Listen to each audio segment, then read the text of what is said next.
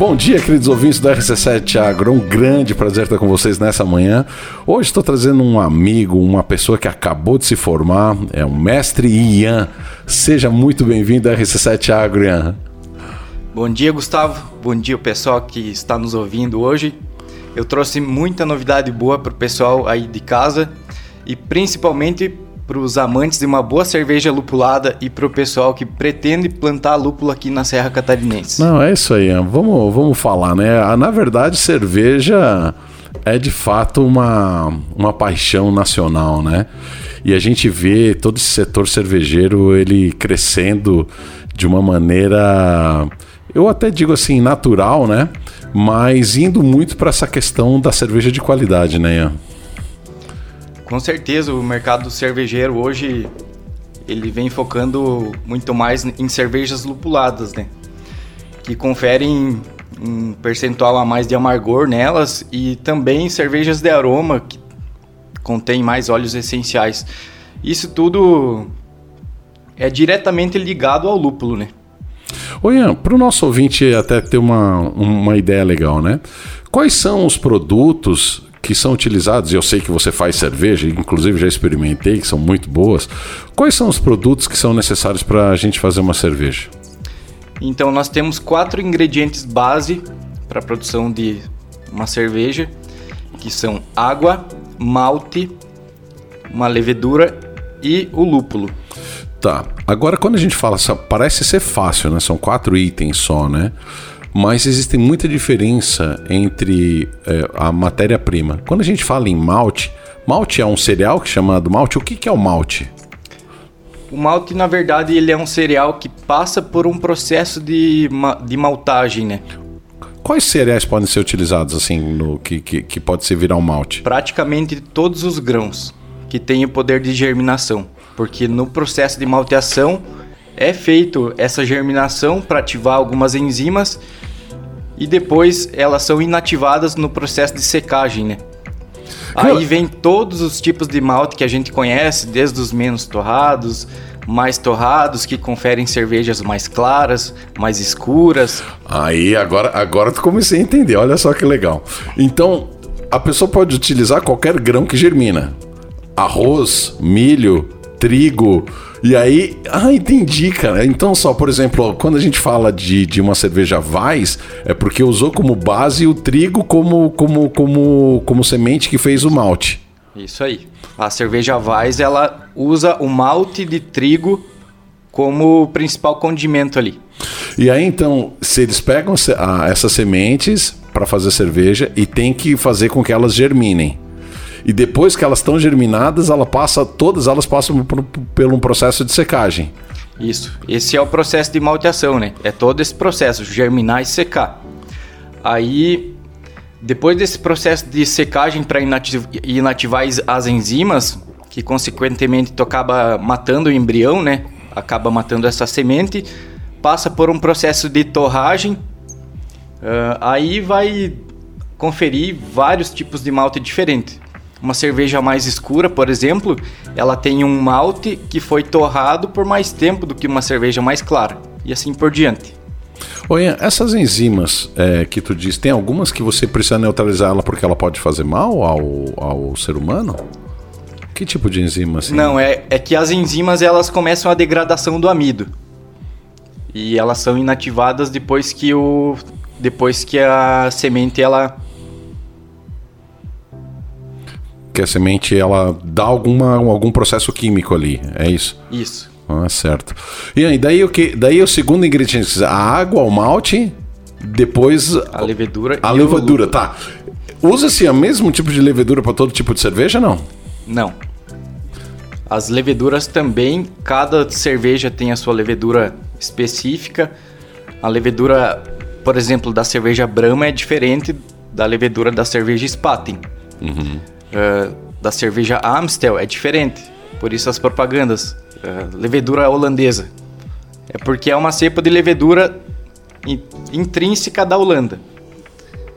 E assim por diante. Hoje é, nós temos a, a, o principal exemplo de cerveja catarinense que é toda nossa, que ela é feita com uma cepa de levedura catarinense.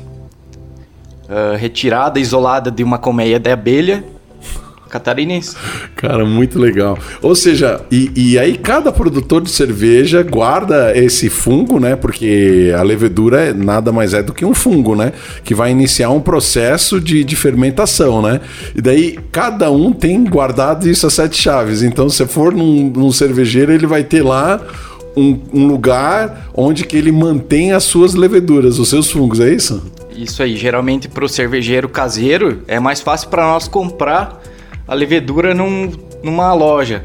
Mas para as grandes cervejarias é isso aí. Por exemplo, a Ambev guarda suas leveduras a sete chaves. Eles ah. multiplicam e reutilizam ela. Ah, entendi. Ah, peraí. Então é como mais ou menos lá como, quando a gente compra aquele fermento pro pão, né? Que você tem uma marca lá, sei lá, X, que você pode usar para fermentar o teu pão. Que nada mais é que um processo também de fermentação, assim como passa a parte da cerveja, né? É onde multiplica a levedura, tu usa uma parte, guarda outra e usa outro substrato para alimentar ela para utilizar de volta mais tarde. Cara, é muito louco, né? Aí tá, nós passamos pela água, passamos pela pela levedura. Pela levedura, agora por último, e passamos pelos maltados, né? Pelos cereais maltados. E qual que é o quarto item? É o lúpulo que é o objetivo do meu projeto do mestrado. Exatamente. E aí tem vários tipos de lúpulo, né? E se junta todos esses quatro ingredientes que teoricamente parece ser fácil, tem muita variação entre um e outro. E as misturas e as composições fazem um universo é, da cerveja que é praticamente inesgotável, né? Assim, de bate pronto, a gente pode destacar é, vários tipos de cerveja, né? Começando pela tradicional Pilsen, né? Que é o que mais se consome no Brasil, não é verdade? Isso, as cervejas Pilsen, elas, elas levam em sua composição, elas trazem em sua composição lúpulos de baixo amargor. E geralmente são, são lúpulos ou em pequenas quantidades ou baixo amargor, ou lúpulos com um percentual com um equilíbrio entre amargor e aroma. Mas ah. o, que, o que muda bem nelas a característica marcante das pilsens uh, não é a presença do lúpulo, mas é a presença do malte. Então a gente sobe a escola cervejeira e a partir do momento em que a gente chegar nas American Pale Ales, as Indian Pale Ales, que são as APAs e as IPAs, a gente começa a notar a presença do lúpulo um pouco mais forte no sabor, Uh, e no aroma da cerveja. Vamos falar um pouco sobre os tipos de cerveja? Afinal de contas, vamos aproveitar esse nosso tempo para o que o povo entenda, né? Digamos assim, é, tem um, um índice de, de, de, amargor, né? Como é que é o nome desse índice de, de, de amargor, tu lembra? É o índice IBU. IBU, né? O cervejeiro usa. O cervejeiro calcula o IBU da cerveja. Na verdade, o cervejeiro calcula o quanto de lúpulo ele vai utilizar para fazer a cerveja a partir do IBU que ele quer. Ah, entendi. E, e varia de quanto assim o, o as cervejas mais fracas para até a mais a mais forte assim em termos de amargor? Não, não tem limite, assim, a Pilsen ela vai de 6 IBUs e uma IPA vai chegar a 64, 70, Vai mas, daquilo que a pessoa gosta de, é, de, em termos de amargor. Se o cara quiser colocar 100, mas provavelmente ninguém toma, provavelmente né? não vai conseguir Legal, mas vamos, vamos, falar um pouco desses tipos de, de, de, de cerveja. A gente tem visto, né, é, hoje várias empresas, vários bares que você chega, inclusive uma, uma oferta legal hoje de, de, de, de, de espécies, de, de, variedades de cerveja, não sei como é que se, se fala, né? Mas de bate pronto, eu sei que existe uma centena de variações, né? Mas de bate pronto, o que, que nós temos em termos de, de, de cerveja? A Lager e a Pilsen é, é, a mesma coisa, não? São coisas. Na verdade, deve ter alguma diferença, né? Lager e. É, assim, ó. Uh, Lager e Ale se distinguem através do processo de fermentação delas, uhum. de alta ou baixa fermentação. Então, esse é o cons... primeiro ponto que vai começar a, a fazer diferenciação entre as, as, cervejas, né? Isso. Nós temos cervejas ale, por exemplo, que elas são fermentadas a 25 graus. E geralmente é mais fácil para o cervejeiro caseiro, porque ele não tem muito controle sobre temperatura, principalmente. Então ele pega começa com cervejas ale. A partir do momento que ele começa a produzir cerveja lager, ele vai ter que ter um controle maior da temperatura. Aí sim, as cervejas lager, elas vão demorar um pouco mais para fermentar, um pouco mais para ficar pronta, maturada, porque elas fermentam em, umas, em temperaturas menores, geralmente entre 4 a 6 graus. Entendi. Aí então nós falamos já sobre a Pilsen, falamos sobre a Lager, sobre a, a APA, né? Uhum. Aí nós temos também o que? As IPAs, né? Que é, é, é, na mesma pegada da APA, não? Isso, a APA, ela... A APA, ela vai um pouco menos de lúpulo ou ela visa um pouco mais aroma. E a IPA, ela visa um pouco mais o amargor. Uhum. Isso não é regra geral, porque certo. tem IPA muito equilibrada. Aham, uhum, claro.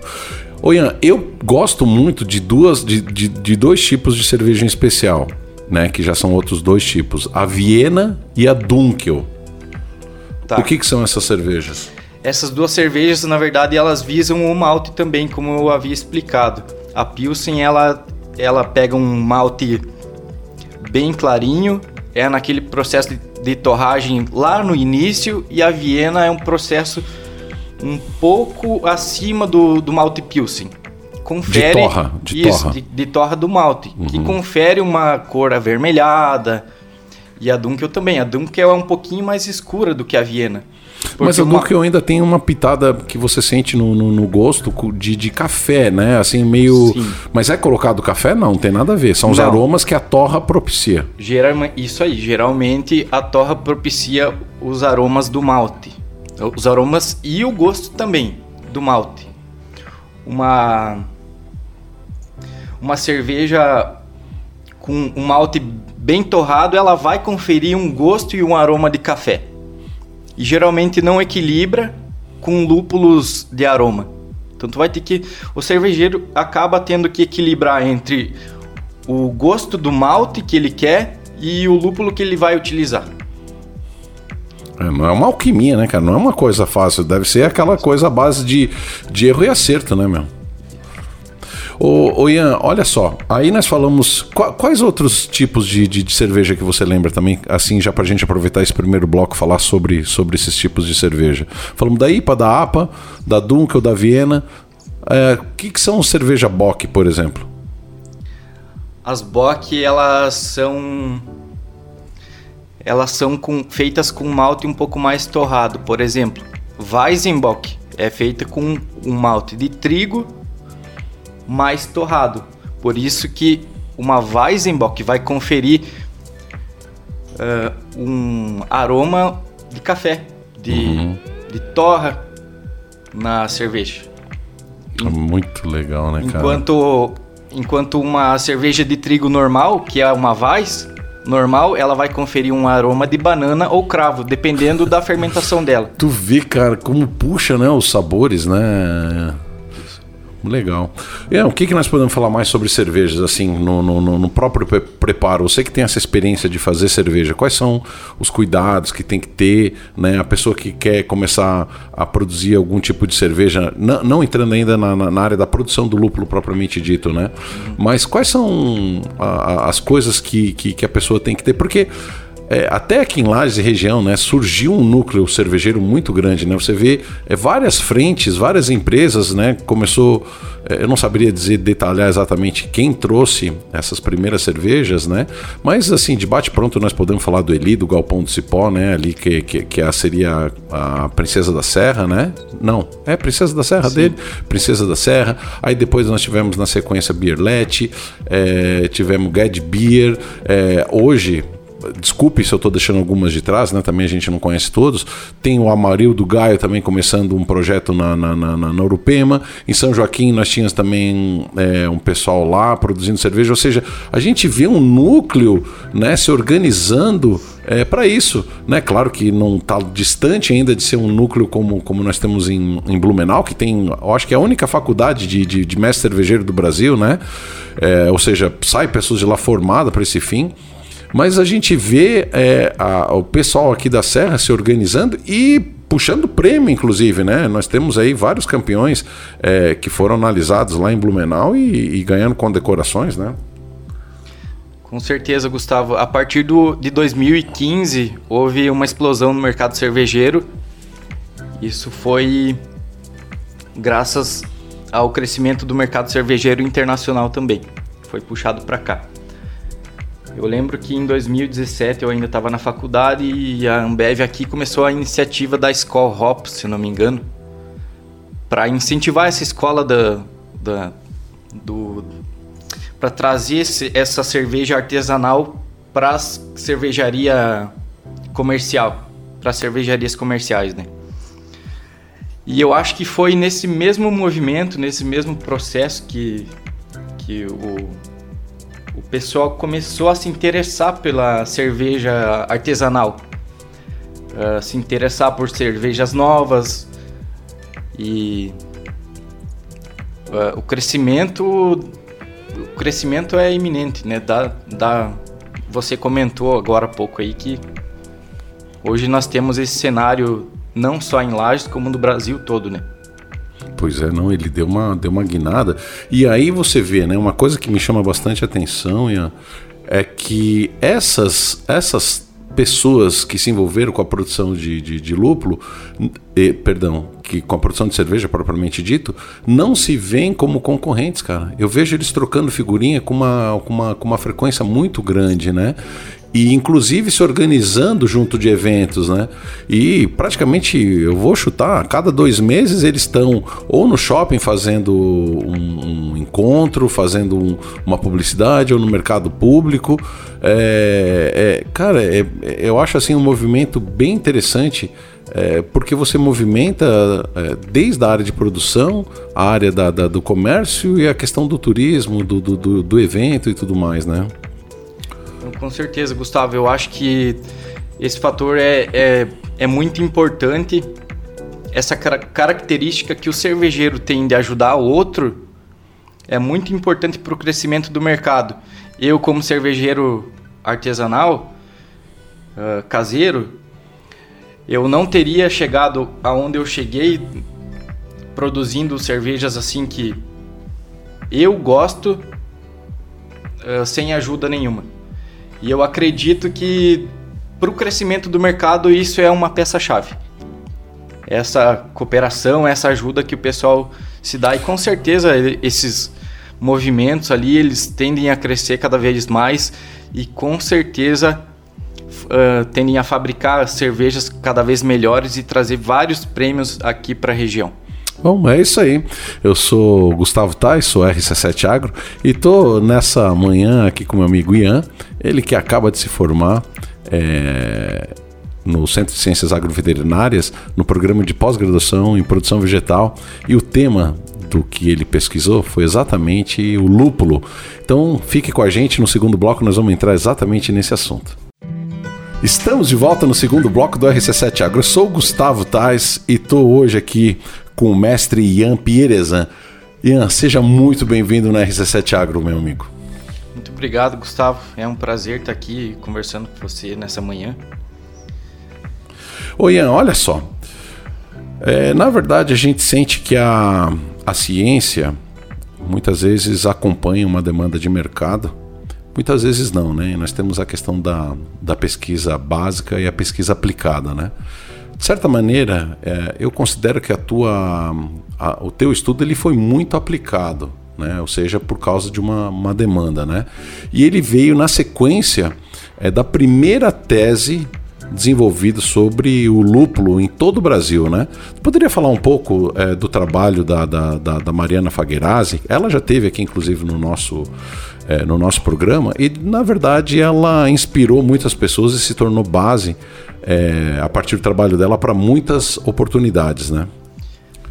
Sim, a Mariana foi uma inspiração para muita gente. Ela foi a pioneira do lúpulo na Serra Catarinense. Foi a primeira mulher que defendeu uma tese de doutorado com o tema lúpulo através da adaptabilidade de cultivares.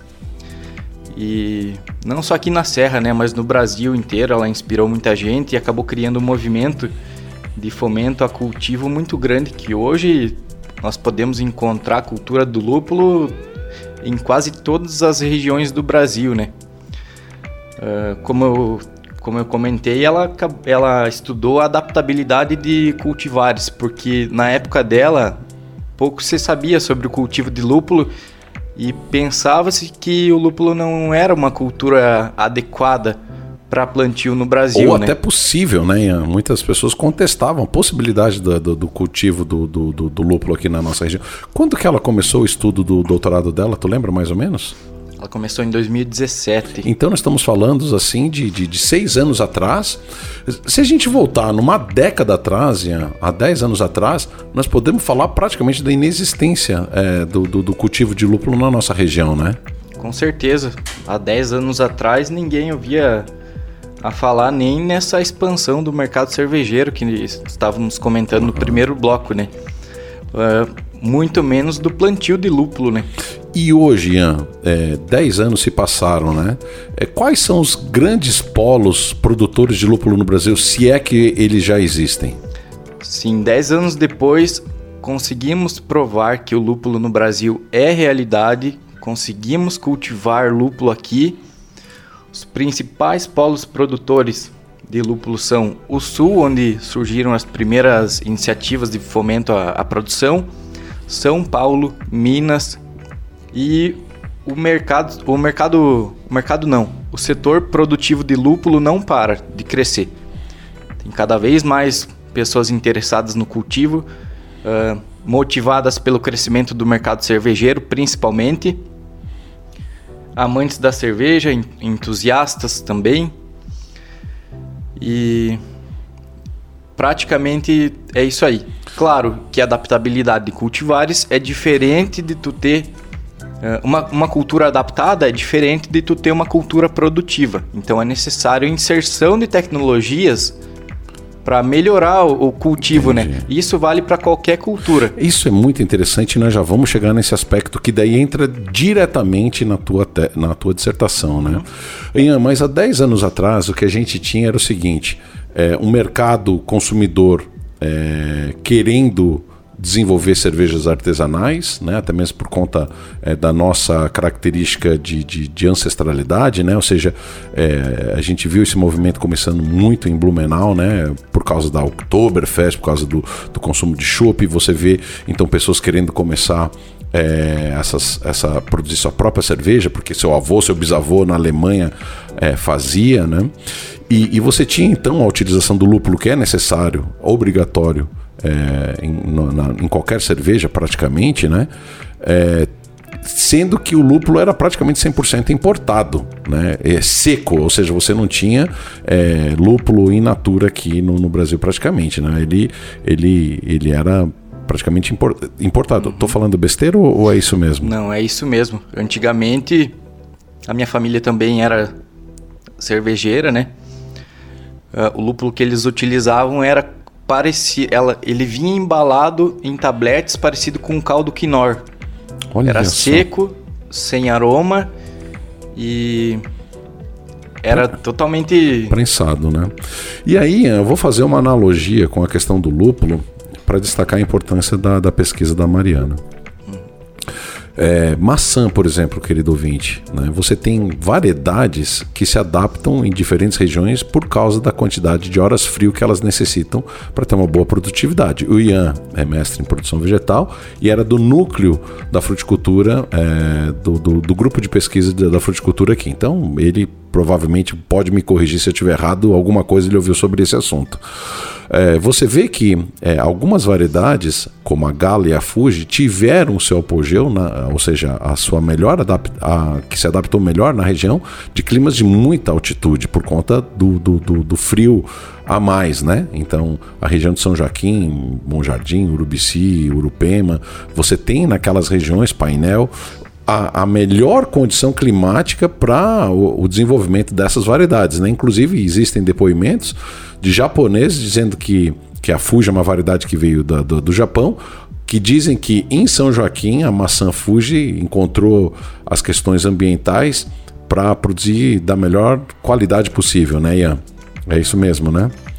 Isso é verdade. Essas duas variedades elas encontram na região serrana as características que elas precisam porque elas necessitam de frio para produzir e produzir com qualidade. E aí, em contrapartida, querido ouvinte, você tem algumas variedades que precisam de menos frio. Exemplo da maçã Eva, que não encontrou em São Joaquim e na região é, as condições mais adaptadas. Mas isso nós estamos falando, gente, de uma cultura é, da macieira que ela tem um impacto econômico muito grande ao redor do mundo e já tem muitos estudos é, ao longo de décadas e décadas e décadas fazendo essa questão é, de, de, de, seleção de variedades, é, da, da, do estudo, da, da, melhor adaptação, tal, tal, tal. Então você vai encontrar produção de maçã, sim, você vai encontrar produção de maçã em São Paulo, mas não as variedades que nós temos aqui.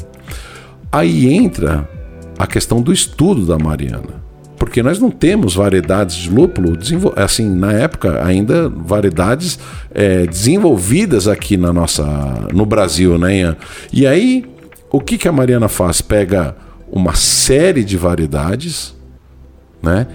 E vai fazer a experimentação de quais vão se adaptar em quais regiões. Né? Começa uma tentativa de resgatar essas variedades, que praticamente todas importadas. Tu poderia falar um pouco sobre isso para nós? Yeah.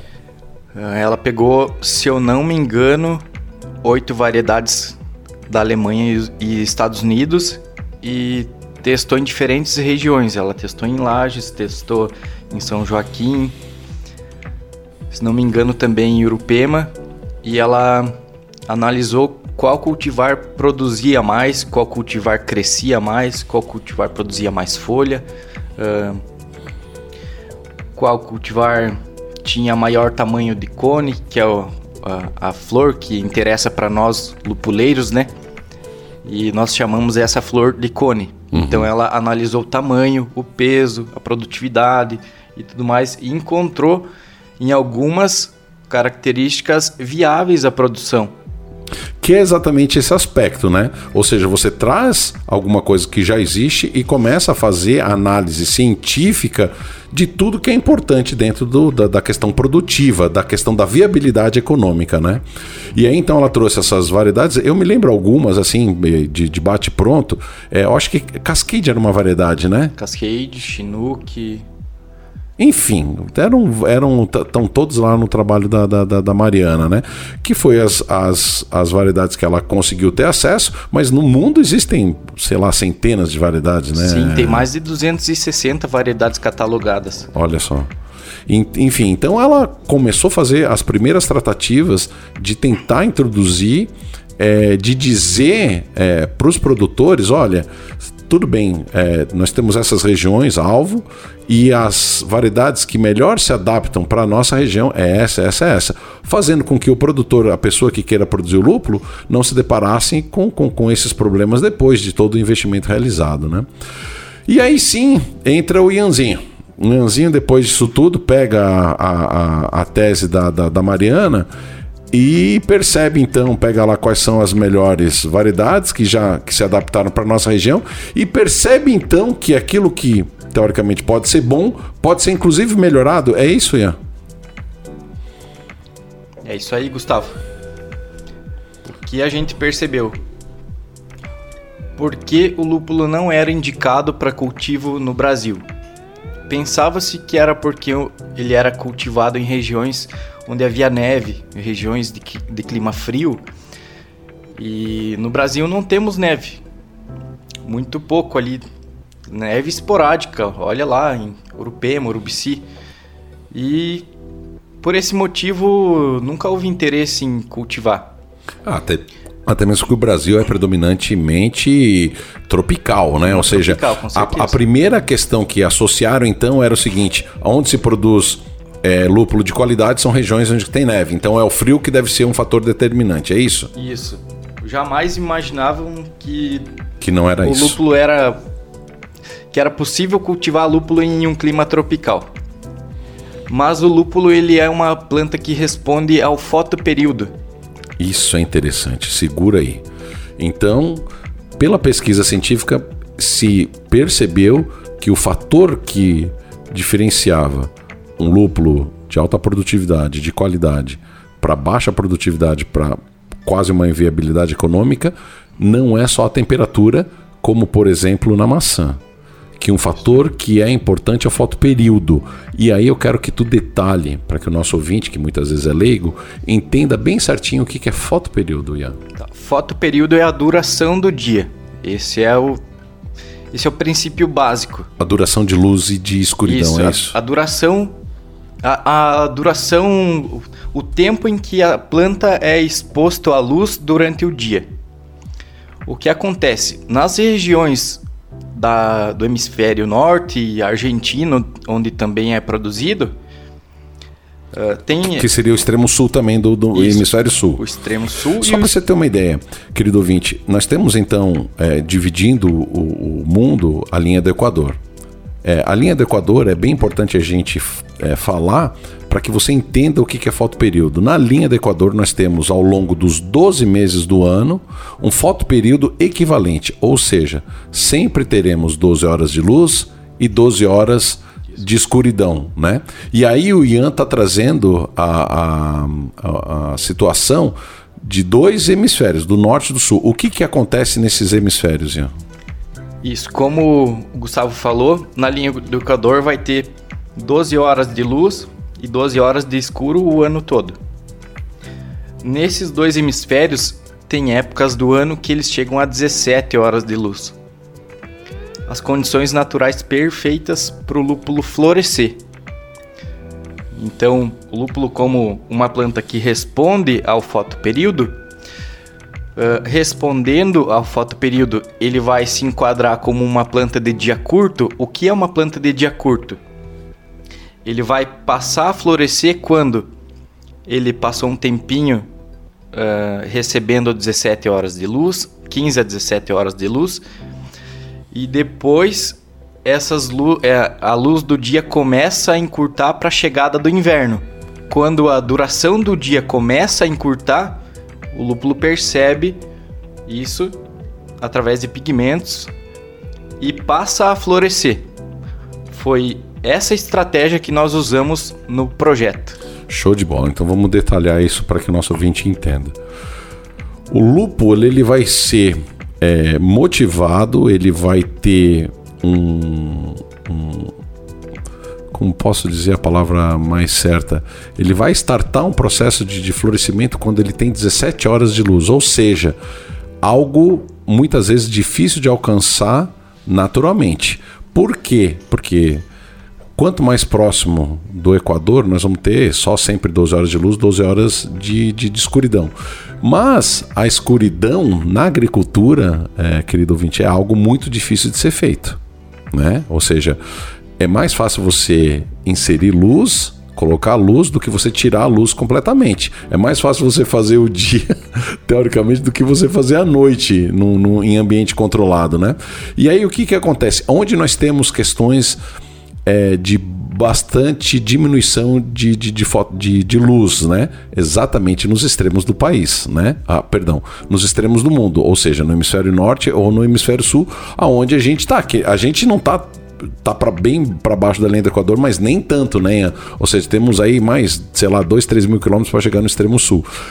Então, continua explicando aí que tá bem legal, né? Sim, com certeza, Gus. Assim, ó.